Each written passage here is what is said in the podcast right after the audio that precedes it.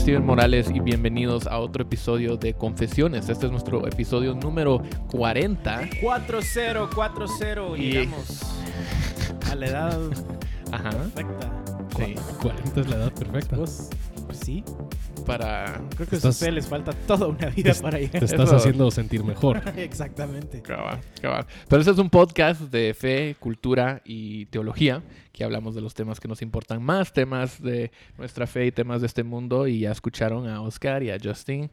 Eh, como siempre están aquí conmigo. Y hoy, hoy me siento como en el espíritu de, de confesiones porque, porque tengo la camisa Ah, sí, eh, la ah, roja cierto, que la- sale en, Ah, en las sí. fotos. Sí, sí, Sí. es cierto. Eh, Justin, tenés una camisa similar. No es la camisa que Sí. tenías puesta en las fotos. Solo lo sé porque he Casualmente. visto casualmente. Porque solo tiene como tres o cuatro. Ca- Y se miran igual. Pero el otro domingo, posiblemente. posiblemente. Sí, Posiblemente. pero ¿cómo está mucho? Bien, bien, gracias a Dios. Cansados después de un domingo, estamos grabando domingo, después de los dos servicios. Con mucho frío acá en la ciudad de Guatemala. No que domingo es el día del descanso. Es el día del, del- del- del- para todos. Menos, menos, menos para los que trabajamos en, en la iglesia. Mm. Así que cansados, pero fue un buen domingo. Servimos al Señor, cantamos el Evangelio, predicamos el Evangelio. Así que contentos. Sí. ¿Justin? Yo también estoy bien, gracias. Sí. sí. Ajá. ¿Te, Eh, te a- sentís bien después de Voy a haber decir esto en el aire almorzado para... tu ensalada? Sí, almuerzo mi ensalada. Sí. Voy a decir esto en el aire para rendición de cuentas. ¿Qué Me estoy decir? inscribiendo a una Ajá. media maratón. Wow. Wow. Entonces... ¿Para cuándo Así- es tu...? Los dos. Wow. Ago- ag- agosto. Agosto va a ser la Del carrera. 2020. No, de este año. Agosto de este año. Sí, agosto de este año. ¿Y Así dónde? que en agosto, aquí en Guate. ¿Así?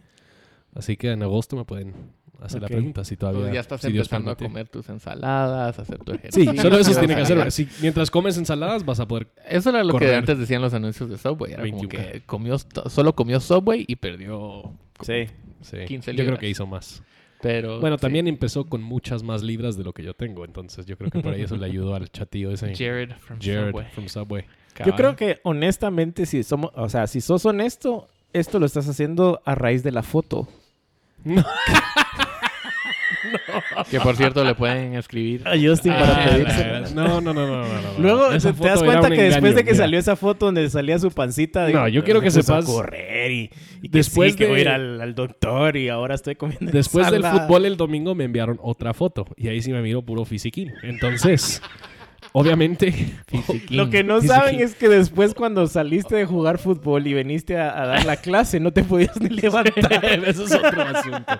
Es otro asunto. ¿Cómo vas a correr una maratón entonces? Yo con las piernas. ¿Te estás preparando entonces? Sí, me estoy preparando entonces. Entonces ya saben todos, pueden escribirnos mira, y no, preguntar. mira, no me miro tan gordo como me miraba. ¿Esa foto cuándo esa- la tomaron? Esto fue El el domingo, domingo. pasado. El domingo. Te miras. Vamos a subir esa foto comparada con la... Para que vean El before and after, diferencia. El before and Before and after. after. cabal, cabal. Ah, la gran- Bueno, hoy tenemos un tema eh, bastante relevante para nosotros porque es eh, el egoísmo es bueno es una marca clara de la naturaleza humana caída. Eh, todos en un sentido u otro somos y actuamos muchas veces de manera muy egoísta, ¿verdad? Eh, no, no tienes que convencer a nadie desde desde chiquitos. De hecho, ustedes saben que tienen eh, hijos, nunca hay que enseñarles a que A no ser egoísta. a no ser egoístas es algo que viene ya vienen pre- egoístas. programados como, sí, como sí, tal. sí. Entonces, es algo que vemos eh, en, en cada esfera de- del mundo, en cada, eh, en cada ámbito, en el trabajo, lo vemos en, en nuestras relaciones eh, interpersonales, en el trabajo, con familia. En el eh, ministerio. En el ministerio incluso muchas veces se ve el Sí. egoísmo de, expresado de tantas maneras. Eh, sin embargo, hoy no queremos hablar del egoísmo eh, en, en sus expresiones, múltiples expresiones en, en la humanidad, sino que eh, hay algunas personas, hay muchas personas que, que leen la Biblia y, y en particular ciertas partes donde Dios habla acerca de su propia grandeza y luego exige o hasta demanda que, que los humanos, que su pueblo lo amen y lo adoren y lo alaben con, con todo, más que, que, que lo amen. Incluso algunos pasajes dicen más que a tu propia mamá, a tu propia madre o a tu padre. Y, y- y parecieran, estos pasajes parecían describir a Dios como un ser eh, muy, muy, muy egoísta. Sí. Entonces, por ejemplo, podemos ver eh, Mateo 10, 37 al 38, que dice, el que ama al padre o a la madre más que a mí, no es digno de mí. Y el que ama al hijo o a la hija más que mí, no es digno de mí. Y el que no toma su cruz y sigue en pos de mí, no es digno de mí. Ahora, humanamente hablando, esto suena como una, esto suena como una persona muy enamorada de sí misma, un, un ególatra Sí. que quiere que lo amen más que amen a, a sus papás o a sus mamás. Y, y eso es la, la duda entonces que muchos eh, sienten a la hora de, de contemplar estos pasajes y, y el. Dios de los cristianos, ¿verdad? Sí. Eh, es que este Dios parece ser un, un ser que está en el cielo, que solo está preocupado con que estas pequeñas criaturas que Él creó en el mundo lo, lo adoren y lo alaben. Y si no lo hace, entonces los, los castiga o los eh, manda al infierno, qué sé yo. Eh, entonces, e- en base a esto, la pregunta surge entonces para nosotros, em, ¿es Dios, es Jesús, en este caso, que del pasaje que acabamos de leer, es, es- él está siendo un, un súper ególatra, es súper egoísta cuando dice estas cosas. Em, y creo que para responder esa, esta pregunta debemos ver dos cosas. Primero, debemos ver qué es un ególatra, qué nos referimos. cuando- Definirlo bien. definirlo bien, eh, cómo actúa, qué hace. Y luego tenemos que ver quién, quién es Dios. Sí. em, y, y- y su propio su carácter Sí. y su naturaleza y después ver si estas dos cosas realmente encajan en, en- en Sí. una, en una persona o si realmente describe bien a, a Dios. Sí, yo creo que parte, parte de la razón por la que nos cuesta mucho este tema, porque aún nos nace esta duda, es un poquito irónico. Eh, porque yo creo que muchos de nosotros crecemos con la idea de que Dios se debería esmerar por nosotros, que Él, él debería eh, eh, centrar toda su vida en nosotros, todas sus Sí. iniciativas, todos sus propósitos en nosotros. Entonces, esta, esta supuesta idea de la egolatría de Dios em, eh, desafía y reta nuestra propia, nuestro propio egocentrismo. Sí. Entonces hay un poquito de ironía. Si, si uno es egocéntrico, cuando alguien más habla de sí mismo, eso les va, eso les va a afectar bastante. Eh, y aún hasta les va a afectar de tal punto que no, no tienen un juicio correcto y adecuado de si esa persona realmente debiese estar hablando de sí mismos, como lo están haciendo, o si, o si es, sí, realmente una, una egolatría. Cabal, entonces tenemos que entender que cuando entramos a, a este tema no estamos en- no entramos limpios, Sí. Cada persona tiene sus propios motivos, razones por las que quiere eh, definir a Dios de una cierta Sí. manera y decir, no, es que él está haciendo demasiado esto, Sí. o a mi criterio, ¿verdad? ¿Vos querías decir Sí, eh, que es curioso también que una de las, de las grandes figuras de nuestra fe, digamos, o incluso de, de- de la apología de nuestra fe, que fue C.S. Lewis y que no podemos pasar un episodio, creo que sin mencionar a C.S. Lewis o a Tim Keller. Eh, me recuerdo que en, en un libro que escribió sobre, creo, sobre meditaciones de los salmos, él confesaba que este fue uno de sus grandes, sus grandes luchas. Que de hecho cuando él leía los salmos, eh, luchaba con, con- con la idea de este Dios que, que, que a cada rato no solo se describía él mismo, sino que miraba cómo los salmos lo describían a él y decía, esto suena como, como que, qué egocéntrico, o sea, Sí. entonces es increíble también ver cómo mentes como la de C.S. Lewis eh, y lo que luego llegó a ser también ha luchado con esto. Para decir todo esto para decir que es algo bastante común y no es algo tampoco siento yo que alguien debería sentirse mal o avergonzado por tener Sí. la duda. Creo que eso es una duda genuina, ¿verdad? Pero creo que, como decías vos, primero tenemos que definir bien los términos y Sí. luego eh, Sí, sacar esas y, conclusiones. y entender también que nuestro mundo ha sido muy influenciado por los movimientos humanistas Sí. eh, que, que nacen con pensantes como Friedrich Nietzsche, etcétera, que, que están hablando de que el hombre es, la- el ser humano es el pináculo de todo lo que existe Sí. y que no hay nada mayor a lo que es el ser humano, que el humano es el, el Ubermensch, el superhombre que de repente cuando se sigue superando puede ser hasta mejor que otros hombres, pero que a final de cuentas el ser humano es, es lo más alto que existe en toda la existencia, desafía bastante entonces al- a, a esas, a esos movimientos filosóficos del mundo que sí quieren creer que no hay nada más allá del, del ser humano. Entonces entremos a, a- a la pregunta, ¿qué es un ególatra o cómo lo describirían ustedes? Yo creo que alguien, eh, alguien que, que ve, que se ve a sí mismo como el centro del universo, y ese es como que hasta el, un, un cliché famoso para molestarlos y definirlos, o qué sé yo. Es alguien que ve que todo, a- a- todo el universo gira en torno a él. Todo el universo debe estar eh, em, como que doblado o rendido ante él. Todas las personas me tienen que servir a mí, todas las personas me tienen que reconocer a mí. Eh, y por lo general consideramos a alguien ególatra eh, que tiene un tipo de deficiencia o una patología que les hace ver la vida desde solo su perspectiva. Sí. En, en- en buen chapín di- diríamos, eh, solo miramos nuestras propias narices, ¿verdad?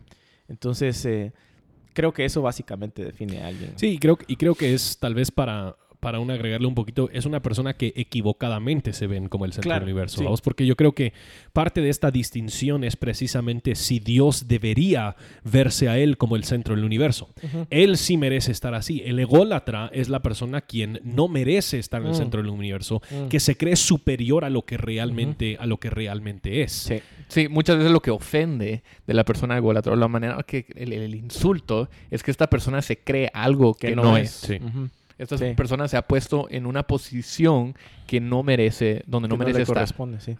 Y eso yo creo que es una de las cosas que nosotros vemos al, a los autores de la Biblia, en particular al apóstol Pablo, em, en varios diferentes lugares, hablar acerca de cómo no nos deberíamos creer superiores de lo que nosotros somos. Aún vemos a Pablo hablar de cómo él era el primero entre pecadores, que si nosotros a veces nos cuesta... em, entender por qué Dios puede hablar tanto de sí mismo, precisamente porque nosotros no hemos entendido lo corrupto, lo malvado, lo asqueroso que es nuestro propio corazón. Entonces, irónicamente, creemos que Dios está hablando superior a sí mismo porque eso nace de creernos a nosotros superiores a nosotros, que nosotros creemos que hasta tenemos el derecho de juzgarle a Dios de esa manera, que Sí. es una ridiculez. Sí, sí.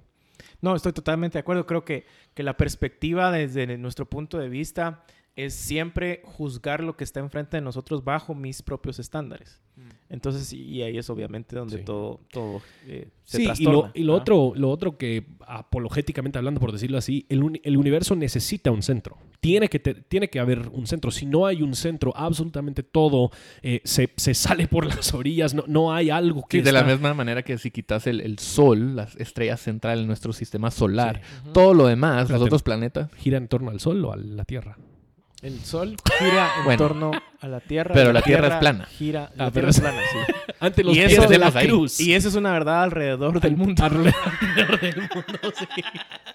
Pero sí, o sea, el, el punto es que si quitas, quitas el eso, centro, todo lo demás sí. es un caos. Y yo creo que una de las cosas que nosotros tenemos que contemplar es si Dios no es el centro, ¿qué es el centro? ¿Qué, qué hay en el centro de todo el universo? Si es la humanidad en el centro, ¿puede la humanidad sostener el peso de ser el centro del universo? Yo creo que se generan muchos problemas cuando quitas al ser mayor, principal, eh, precioso del centro del, del Y universo. perfecto. Sí, sí. Sí, creo que hacemos esto también, no solamente cuando nos ponemos a nosotros mismos en el centro, pero también, también cuando exaltamos otras cosas en Mm, nuestra vida, tal sí. vez otra persona, tal vez para un padre podría ser su, su, Su hijo. hijo, eh, tal vez para un pastor podría ser su iglesia o su ministerio. Eh, estas cosas se vuelven ídolos, son expresiones de nuestra, nuestro propio egoísmo, que queremos que estas Sí. cosas sean el centro del universo y, y no Dios. y aún así, a veces queremos poner a cosas metafísicas en el centro, como, bueno, el, el amor es el centro del universo. Pero, ¿quién es el amor? O sea, ¿cómo, cómo es que se define el amor a menos de que haya un estándar acerca de qué es amor Y para un poder definir? perfecto. Exacto, definir qué es o qué no es el, el amor, qué es o qué no es la justicia, etcétera, con estas cosas metafísicas. Sí, entonces el ególatra es la persona que, eh, que, que e- excesivamente egocéntrica, es la persona que se cree el centro del mundo, pero no solamente la persona que se cree el centro, el centro del mundo, es la persona que se cree el centro del mundo y no merece ser el centro. sí. Eh, y y- esa posición, ese, ese rol no le corresponde. Eh, entonces, hablemos acerca ah, del carácter de Dios. ¿Quién, quién es Dios y, y por qué en base a eso diríamos que esto, esta descripción no, no lo describe bien? Bueno, yo creo que eh, ya se me fue por total la línea de pensamiento. Eh, el Pues yo- argumento... Pues sí, va, o Eh, sea, sí, yo estoy de acuerdo también eh, con, con- eso. con sí, el autor, Totalmente. El- creo que era Sí. Aquino, pero no recuerdo. Habla del, del argumento ontológico. Que si nosotros podemos concebir del ser mayor de todo el universo, este ser ha de existir porque a final de cuentas este Dios va a ser siempre más grande aún de lo que nosotros podemos concebir. Y que a final de cuentas el, el punto para mí es si, si realmente nosotros podemos contemplar que hay algo mayor que los seres humanos, eso tiene que existir, eso, eso tiene que haber en algún, en algún punto, algún lugar. Y cuando nosotros hablamos de Dios, aún concebido en cualquier tipo de religión, en teoría, Dios, eh, con D minúscula, es el mayor ser en todo el universo. Y eso es donde nosotros creemos que, que Yahweh, el Dios trino de la Biblia, es, eh, se ha revelado ahora ya como el Dios verdadero, el Dios genuino, el Dios quien es perfectamente justo, perfectamente precioso, perfectamente santo en toda su forma totalmente consistente, que Él es el mayor ser en todo el universo, tanto de valor como de importancia, de significado. De significado. Iba a decir significancia. iba a decir significatud. Significatividad. Significatividad. Eh, sí, eso. Y, creo que es también. creo que también es, es importante hacernos eh, preguntas eh, lógicas y congruentes yo no creo que si yo pudiera entender y comprender completa y absolutamente a Dios, Él sería realmente Dios. Creo que cuando nosotros pensamos en, como decías vos, eh, lo que menciona el argumento ontológico, este ser absolutamente necesario, perfecto, suficiente, eh, e-, eterno, eh, cuando pensamos en eso y realmente abrazamos con nuestra mente estas características de Dios, y, y luego pensamos en nuestras limitaciones como seres humanos, en nuestros prejuicios como seres humanos, como mencionabas al inicio, en nuestra propia naturaleza. Es imposible poder eh, siquiera pensar que conocemos a Dios lo suficiente como para emitir un juicio de, ah, es que es muy ególatra. Sí. O sea, si, si, si, si yo me imagino que yo entiendo a Dios por completo, creo que no, no sería un buen Dios para poder eh, adorarle. Tenemos que reconocer nuestra limitación humana para poder entender que este Dios eh, es un Dios que trasciende en, en, sí mismo todo lo que nosotros podamos pensar. y creo que eso demuestra poco la profundidad de, nuestro pecado, que nosotros queremos rendirle culto a todo menos la única persona que realmente lo merece. Lo merece, Y a la persona que lo merece decimos... Ah, lo dudamos. Lo dudamos y decimos, ah, este es un ególatra. Este cuate que, se cree. ¿Qué se cree para eh, demandar o decir estas cosas acerca de sí mismo eh, cuando en realidad eh, si realmente eres perfecto en, en, tus, en tu amor, en tu justicia, en tu voluntad, en tus leyes, en tu, en tu perfección, o sea, eres en tu conocimiento de todas las cosas. Debes decir la verdad. Sí. ¿verdad? No te puedes contradecir a ti mismo. Y, Entonces, y bajo, bajo, esa misma línea de pensamiento, eh, estamos creando tal vez excusas o argumentos inválidos para decir, ah, es que Dios es un egocéntrico y quiere toda mi atención y quiere toda mi adoración, cuando a la creación sí le damos toda nuestra atención y toda nuestra adoración con nuestro tiempo, dinero, esfuerzo, dones, talentos, los invertimos en cosas que creemos que van a saciar nuestra alma y al final van a terminar eh, engañándonos, ¿verdad? Y con el, como decís vos, con el Dios creador suficiente, poderoso, omnisciente, perfecto, eh, lo, queremos dudar y lo queremos poner en tela de duda. Sí, y, y, también la ironía de que en toda la creación eh, lo único que no obedece la voz de Dios inmediatamente es el ser humano. O sea, toda la creación responde a Dios cuando Él habla. Nosotros vemos esto suceder en los evangelios. A final de cuentas, nosotros, los seres humanos, somos la única parte del, de la creación terrenal que no está dispuesta a reconocer el lugar altísimo que tiene Dios dentro de toda la creación. Sí. Y viene a mi mente, o sea, cuando fuera de toda la creación. Dios no está dentro de la creación. Fuera de toda la creación. Dios no fue creado. casi, pues, casi, casi. Pues. Con 60 pasaste. Con una Eh, no, pero eso me recuerda, o sea, pensando en las tentaciones eh, cuando el, Satanás tentó a Jesús en el desierto y, Satanás se presenta como esta persona que le va a dar, que le puede dar a Jesús todo, ah, ¿verdad? Si solo eh, ajá, si solo se postrara ante él. Em, y eso, eso para mí es como que la definición, esa es la foto que debería estar en, el diccionario, ¿me entendés? De cómo alguien se puede creer algo que no es, que hasta, hasta va con Dios, hasta que va con la persona que por, eh, por él fueron creadas todas, las cosas. Em, y, y decirle, mira, si te postras ante mí, yo te voy a dar todo esto, todo el mundo, ¿verdad? O sea, qué absurdo. Qué absurdo, eso suena absurdo. Sin embargo, eso es, eso la, misma cosa que nosotros hacemos em, cuando creemos que tenemos Es el aire. Es el aire acondicionado. Es el aire sí, acondicionado. sí. Ahorita- me asusté un poquito. Ahí está. Ahí está. ya está, Gracias. ya está. Solo se estaba vaciando. Sí, sí. Pero eh, nosotros hacemos lo mismo Sí. eh, cuando pensamos que, que el mundo gira al, al nuestro Sí. alrededor. una de las cosas que dijiste, si Dios es totalmente perfecto, Él tiene que hablar la verdad. Y, y una cita que dice John Piper que creo que es muy, muy em, atinado en cuanto a este tema. Él dice, Dios es justo. Esto significa que reconoce, recibe, ama y defiende con energía y celo infinito lo que es infinitamente valioso, es decir, el mérito incomparable de Dios. El deleite y la pasión justa de Dios se despliegan resguardando su infinita e inestimable gloria. Que si Dios decidiera darle reconocimiento a algo más que no es Él, en Dios habría duplicidad. En Dios Él estaría Hmm. Dejaría de mintiendo. ser Dios, digamos. Exacto, Él estaría mintiendo al reconocer algo más con el valor, el mérito y la gloria que solo Él merece. Que a final de cuentas Dios está demostrando su perfección cuando Él mismo se enaltece Sí. y cuando Él mismo se glorifica. En, en otras palabras, o sea, la única persona que puede decir yo soy el mejor en hacer esto es la persona que realmente es la mejor persona en hacer Sí. esa cosa, ¿verdad? Digamos en, en algún deporte o en Sí. o alguna otra cosa. Pero eh, de la misma manera, solo Dios puede decir, decir que Él es perfecto en todas cosas. Y si él diría que algo más es mejor, él estaría Y él ya no- no estaría solo negando estaría, sí, estaría negando su, lo, la ver- la- lo que él realmente es y él estaría mintiendo, demostrando que él no es verdaderamente Dios. Y, y esa creo que es una de las razones, y creo que lo, lo hemos comentado en otros podcasts, de por qué Dios cuando da eh, el decálogo, cuando, cuando habla eh, a su pueblo al inicio, dice, no tengas ninguna clase de ídolos o imágenes delante de mí.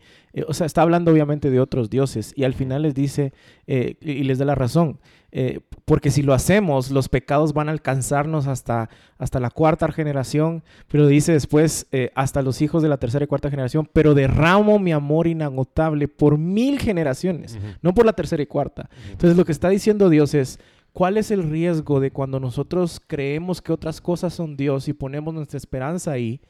Eso nos va a destruir por generaciones. Pero cuando estamos con Él, habitando con Él, reconociendo que fuimos creados, como dice Isaías, por Él y para Él, para su gloria, estamos en un lugar seguro. Sí. Entonces al final es Dios mismo que de alguna manera llama a su pueblo a reconocer su grandeza y, y su, su, su- su poder, su perfección, porque es el único lugar en donde podemos estar seguros porque Él nos creó. Sí.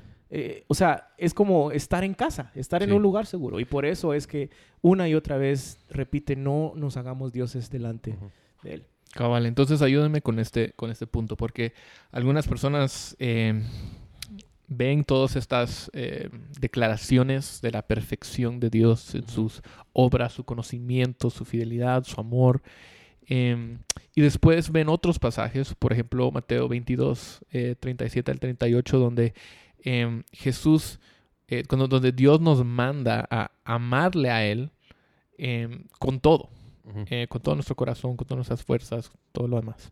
Em, entonces, básicamente Dios está demandando, está exigiendo que lo amemos, Ujú.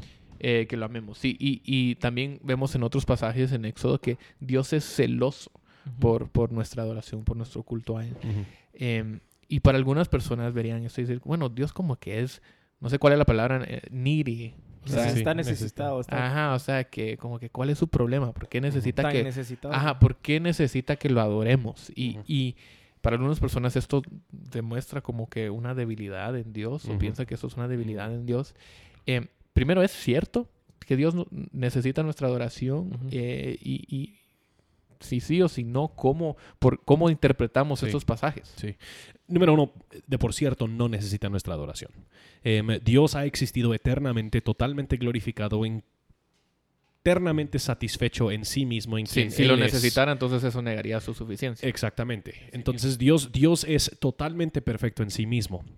Dios demanda, por lo menos su amor, él, él lo demanda dentro del contexto de si nosotros queremos obedecer la ley. O sea, la, la- la razón en, ese- en el contexto de por qué le están haciendo esa pregunta es, es cómo, cómo es que se resume la ley, cómo es que se resume la manera y la forma en agradar a Dios. Y Dios está diciendo la manera y la forma de agradar a Dios es ocuparte por total con Dios, es ocuparte por total con reconocer a Dios en su gloria, en su majestad, en su honra, arriba de absolutamente toda la creación.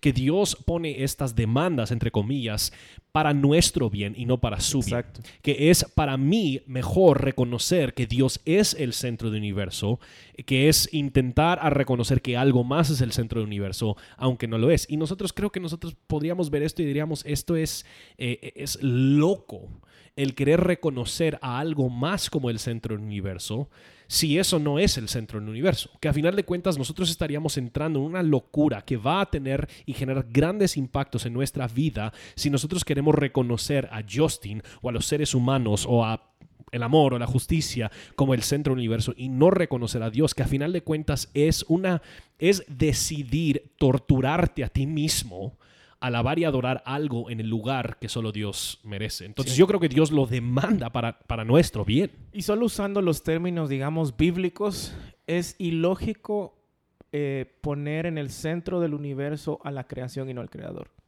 O sea, solo, solo usando términos bíblicos de creador, creación, saber quién es Dios.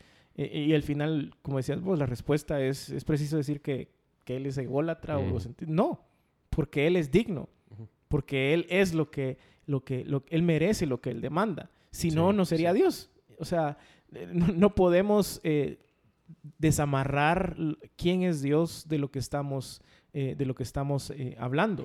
Toda la Biblia habla de una misma historia, que Dios creó todas las cosas para su gloria. En, en Isaías habla de que Él creó todo para su gloria. En Jeremías habla que Él elige a Israel para su gloria. Eh, en los salmos habla de que Él salva gente para su gloria, que Él retiene su ira para su gloria, que, Dios mandó a su Hijo eh, eh, para su gloria, segunda de Tesalonicenses 1, 9 al 10. O sea, todas las cosas que Él hace son para su gloria. Y cuando no entendemos qué, qué significa que Él es Dios, no recuerdo quién era el que dijo una vez, Dios no es su nombre, es lo que Él es. Y a veces como que nos estamos acostumbrando al Dios, Dios, Dios. Él es Dios. Sí. Entonces, si dejara de ser algo menos de lo que la Biblia nos revela que, es, Sí, yo creo que también la otra razón por la que él tiene todo el derecho de em, exigir gloria de nosotros es porque absolutamente todo lo que nosotros tenemos proviene de él. La vida con la que nosotros le alabaríamos, el, el, oxígeno con el cual nosotros respiramos para poder cantar, el cuerpo que nosotros tenemos, la vida que... O sea, absolutamente todo viene de él. Él nos la dio. Nada es nuestro, nada viene de nosotros. Y por ende, el querer reconocer a algo más como el centro del universo es ridículo cuando entendemos precisamente que todo lo que nosotros tenemos viene de Él, todo lo que existe en toda la creación, Él mismo lo diseñó y Él mismo lo creó. Y claro, entonces Él puede, él puede demandar esta gloria de, de, absolutamente todo en la creación. Y hay, al fin, eh, cuando predicamos el, a final de año eh, Apocalipsis 5, para mí marcó mucho, eh, ha marcado mucho mi vida, porque habla sobre el Cordero y el León y habla de cómo eh, Juan ve, tiene esta visión y, no encuentra a nadie digno de, abrir los rollos que contienen toda la vida todo de, la creación de principio a fin. Y, dice que se pone a llorar. Y entonces de repente uno de los ancianos le, dije, le dice, deja de llorar, mira, ahí está el Cordero de Dios inmolado, y que por eso Él es digno. Porque Él fue inmolado, entonces Él es digno de abrir los secretos. Entonces, cuando nosotros otra vez entendemos lo que Él es y lo que Él ha hecho. sí, y que a final de cuentas toda la historia del mundo va está yendo en camino hacia un intercambio de gloria entre el mm. Hijo y el Padre. O sea, que, a final de cuentas lo que está sucediendo es Dios envía a Cristo, Cristo entrega su vida y es resucitado, Dios es, Cristo es glorificado por lo que Él hace, pero luego nosotros vemos que el Hijo entrega toda la gloria también al Padre, que, que a final de cuentas e, ellos han hecho todo este, este gran plan de creación y recreación y restauración para llevarse ellos mismos absolutamente toda la gloria. Y eso es eh, eh, egolátrico. Em, eso es egolatría. Egocéntrico. egocéntrico. Eh, eso es egocéntrico si ellos no son el centro del universo. Pero si sí lo son, a, final de cuentas a nosotros entonces nos toca doblar rodilla. Y lo, y lo va a recibir. Sí. O sea, va a llegar un día que, que, aunque no nos guste, él va a recibir toda la toda Sí, la no dice- rodilla se va a doblar. Filipenses 2 no dice, y si quieres doble la rodilla, Sí. pero si no, Sí. ve". Ajá. Y, en, y en el mismo Apocalipsis 5 mirás cómo hay una transición de donde estaban solo los ancianos, y eh, luego mirás ya a, a- a miles de ángeles, y luego ya es toda la creación, lo que está arriba en el cielo, en, eh, en la tierra, debajo de la tierra, dando bendición, honra, gloria, poder, majestad. Todo lo que el hombre anhela para sí mismo.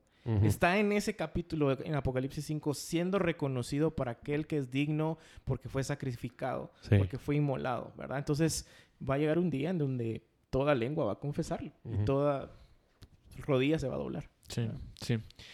Entonces, en pocas, en, en pocas palabras, em, eh, es preciso decir que Dios es un ególatra. Nosotros creemos que no. No. No. Eh, que la Biblia enseña claramente que em, a, a la humanidad no le gusta eh, escuchar que Dios es digno de toda nuestra adoración, porque si Dios es el centro del universo, si Dios es digno de toda la adoración, si Dios es perfecto, significa que, eso significa que nosotros no. Eso eh, nos quita del trono de nuestro propio corazón. Y que tenemos que obedecerle entonces lo que él dice, no lo que nosotros creemos que es el- el- Sí. lo que debería Exactamente, exactamente. Y eso creemos, que tenemos en Cristo eh, un nuevo rey de nuestro corazón, de nuestro mundo, un nuevo centro eh, de todo el universo. Amén. Eh, Tomemos la ofrenda. entonces vamos a tomar la ofrenda en este momento. Puede, Eh, puede. sus- Confesiones, diagonal, give. Cabal, cabal. Pero terminando en Apocalipsis 4:11 dice, digno eres Señor y Dios nuestro de recibir la gloria y el honor y el poder, porque tú creaste todas las cosas y por tu voluntad existen y fueron creadas. Y esa es la base de por qué queremos, eh, siempre queremos dar la gloria a Dios, Sí. porque creemos que Él es el único digno de nuestra adoración y porque es... Es digno, Eh, no, no, no está demandando, exigiendo algo que no, no merece. Y reconocer de que siempre estamos dándole gloria a algo o a alguien. Fuimos creados para eso. La pregunta es a quién. Si, si creemos que de- en esta, eh, esta falacia de que Dios es un ególatra, entonces nuestra adoración se la estamos dando a alguien más, a nosotros o, a, Sí. o a la creación. ¿Algo más que quisieran agregar? No, que esto, esto fue, un gusto ¿alguna- estar aquí con ustedes otra vez. ¿Algún Y cumplido que quisieran darle a Yo les un amo. shout out? a ustedes les amo. Gracias, Justin. Gracias, nosotros, Justin. nosotros Yo te- yo no les quería tanto, dar- pero Shout out a Oscar y Steven porque son mis pastores favoritos.